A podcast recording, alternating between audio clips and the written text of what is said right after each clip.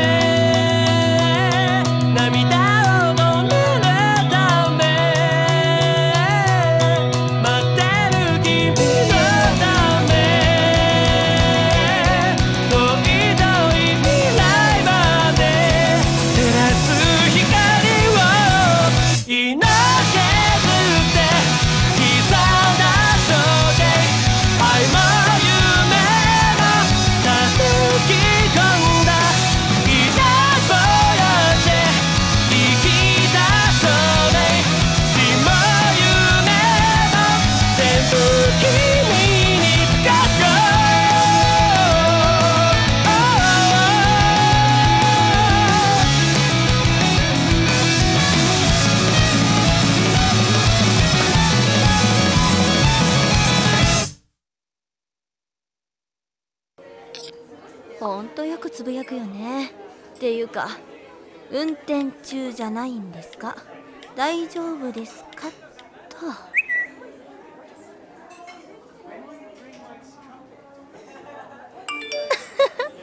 早いよ。たとえ運転中でも運転なうなんて書くはずないだろバカ。誰がバカなんだか。えっとなんて返そうか。びっくりした。あれ？三田くん久しぶり。どうした？どうした？今大丈夫か？大丈夫じゃなくても。他ならぬ三田くんの頼みなら聞いてあげなくもない。頼み？よくわかったな。そういう時しかかけてこないもの。あ悪い。いじけない。何よちょっとからかっただけで。あれ？ねえ三田くん外？まあな。波の音が聞こえる。どこ？江ノ島。本当？なんだよその食いつき方は。変な偶然もあるんだなって思っただけ。で今度はどうしたわけ？またリオさん？そのまただ。家でした。またそれだ。でなんで江ノ島なの？リオのおじいさんたちの家がある。リオは小さい頃ここで暮らしてた。へえそんなことまでリサーチ済みだったんだ。いや全然そんなんじゃなかった。俺はあいつのことを何も知らなかったんだ。美里の言う通りだった。また足元ばっかり見てた。これから先に歩く道も見てなければあいつの歩いてきた足跡だって見ようともしなかった。だね。でもそんなこと言えるってことは君が言う足跡ってのを何か知ったってことでしょ？ああおじいさんおばあさんにいろいろ話を聞いたんだ。リオのことをいろいろそれでどうしたらいいか悩んでる。そんなとこ？ああ。雑誌に書いてた通りだ。男ってのは案外ナイーブ。本当は心に決めてることでも誰かの一押しがないと動きやしない。みんなそうなんだね。美里？ほら電話代もったいないよさっさと話しちゃいなよ。あああいつ嘘をついてるんだ。嘘ぐらい誰だってつくよ。違う。自分で自分に嘘をつき続けてるんだよ。そうなんだ。どんな嘘？昔まだ小学校にも入る前にあいつ事故で母親と弟を亡くしたんだ。うん。その後でその母方の実家であるこの江ノ島で暮らすことになったって父親は仕事があるからリオの世話を見られない。だから。お父さんは一緒に暮らしてなかったんだ。らしい。でも休みの日には欠かさず来てたって。へえいいお父さんだ。でも。でもリオはそうは思ってない。そうすることで守ってるって。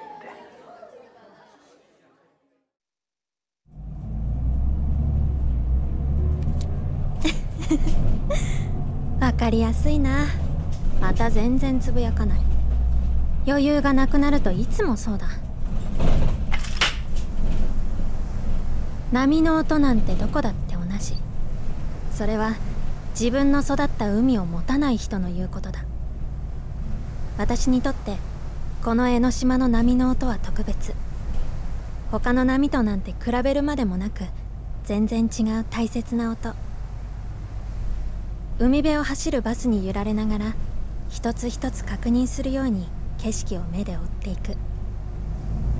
少し来ない間に随分と変わってしまった風景。でも波の音だけは変わらない。今も昔も私の心を洗い流してくれる。汚く汚れた私の心を。そう。私はどうかしてたんだ。彼があんな高い場所にある水族館なんかに連れて行くから。水族館だけど水族館でない場所。私にとっては異質な場所。だから頭が混乱してしまっただけ。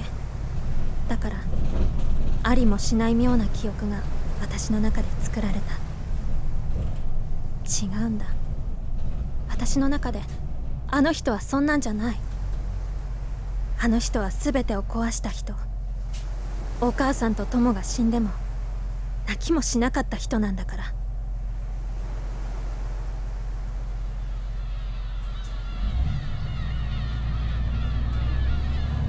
この音に包まれていると安心できる。なんだか全てを許してしまえる。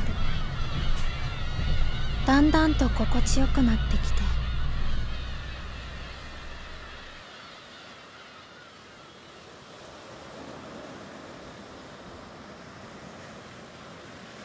私ね。私ここで聞く波の音が一番好きなの。こうやってねこの岩のところに座るの。木があるから眩しくないから絵も描きやすいんだよ。そうだった。よくあの岩場でスケッチをしてたんだよね。お昼ご飯食べた後ですぐに来て日が暮れて海が赤く染まるまでずっとずっと。え？なんで？まだ夜じゃないよ帰らないとダメなの？ほらここここで聞くといいんだよ。一緒に波の音聞こうよ。そう。迎えに来てもかたくなに帰ろうとしない私を怒ることもなく一緒に波の音を聞いてくれていたんだ。ねえこの波の音好き？よかった。そうなんだ。私だけじゃないんだね。私と同じ音がちゃんと聞こえてるんだね多分ね。友だってきっと好きだって言ってくれるはずだよ。それにお母さんだってきっと。そう。お母さん。え私は誰とこの海を？ねえなんでそんな悲しい顔するの？大丈夫だよ。私お母さんいなくても全然平気だから。だからお父さんももっと元気出して。違う。そんなはず。なんかね私変なの。お母さんと友が死んじゃった時はすごく悲しかったけど。でももうお母さんが友をいじめるのを見なくて済むんだって思ったらなんかねなんかちょっと嬉しいの。だって死んじゃったからここに引っ越してこられたしここ私大好きだしそれにお父さんのことも大好きだし。だってお父さんはお母さんみたいに私の耳のことたくさん言わないし。だからね私嬉しいし楽しいからお父さんも元気出して。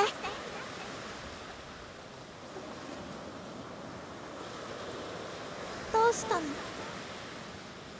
なんでなんでそんな怖い顔するの？お父さん。いや違う。違うんだよ。別にお母さんが死んだのが嬉しいんじゃないの。いややめて。もう嫌それ以上聞きたくない。やめてよ。なんでお母さんみたいなこと言うの？聞こえてる。私は聞こえてるの。嫌だ。聞きたくない。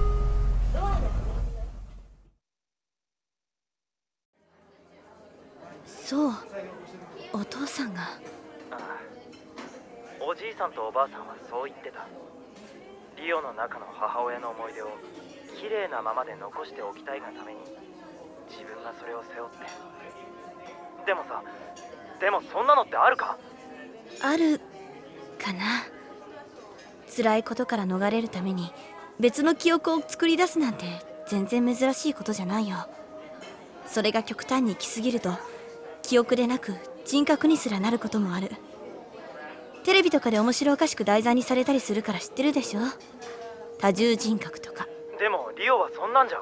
そこまで言ってなくても自分で。違うか。そのお父さんのせいで違った記憶として思い込んでる。俺思うんだ。もしそうだとしたらそれって正しいことか？そんなの私には決められないよでも三田君はそれを正しくないって思ってる。違う？正しくないっていうかあのさリオのところの民宿こう言っちゃなんだけどボロいし小さいんだ。でもさ庭先に真っ白なシーツがたくさん干してあった。シーツ？リオのせいなんだって。よく民宿の手伝いしてたらしいんだ。あいつの仕事は洗濯汚いのは大嫌いだって言っておばあさんが少し目を離すと洗濯機に山盛りの洗剤を入れて泡だらけになってたって。うん。だからシーツも少し汚れるとこれはもう汚いから捨てるって言い出してそれで必要以上にシーツばっかりあるんだって。それ聞いてさなんだ昔からかよって思った。今でも同じなんだよ。スケッチブックに絵を描いては少しでも間違えるともう汚いからダメだって破り捨てたりして。三田君とは大違いだね。三田君にはそんな繊細さのかけらもないもの。知ってるよ。でもそれって悪いことか？それってただ汚いって思い込んで目をそらしてるだけじゃ。はいはい。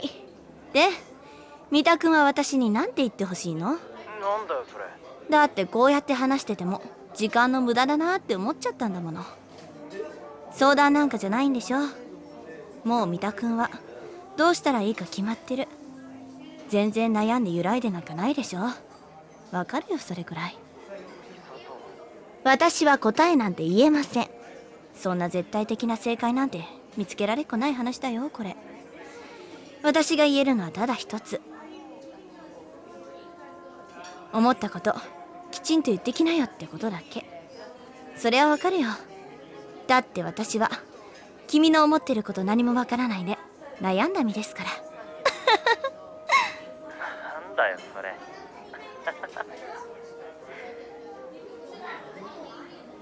分かった。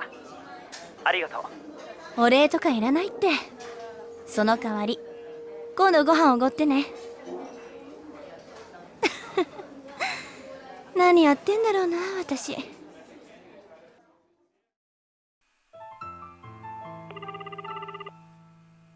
延々と続くコール音。彼女はきっと電話に出ることはないなんてことは当然分かってた。でもこうして電話をしたらひょっとしたらどこからか着信音が聞こえてくるんじゃないかと思ったんだ。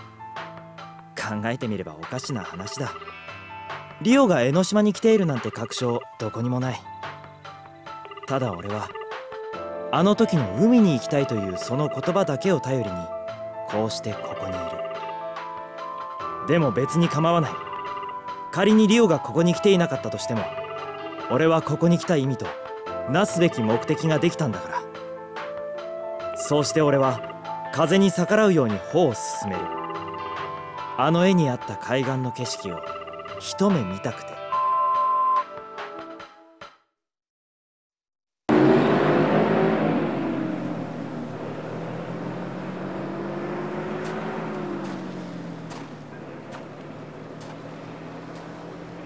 懐かしい。そう。ここだよ。バス停から海岸までの数十メートル。あの頃は随分長い距離に感じられたのに今じゃあっという間にたどり着けそうなすぐそこにある景色。波の音をもっと近くに聞きたくてヘッドフォンを外す。もっと聞きたくて右手を耳に添える。あの頃と同じ音が耳に届いて私の中で響いてしみる。聞こえてる。聞こえてるよ。私の大好きな音。いつまでも終わることのないこの波の音。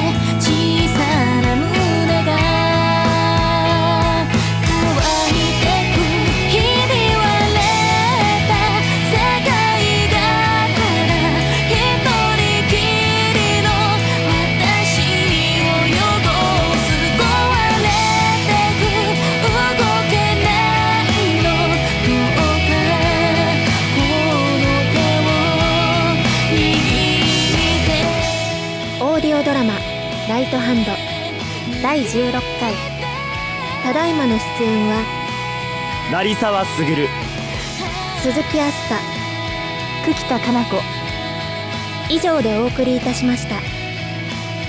オーディオドラマ「ライトハンド」次回もお楽しみに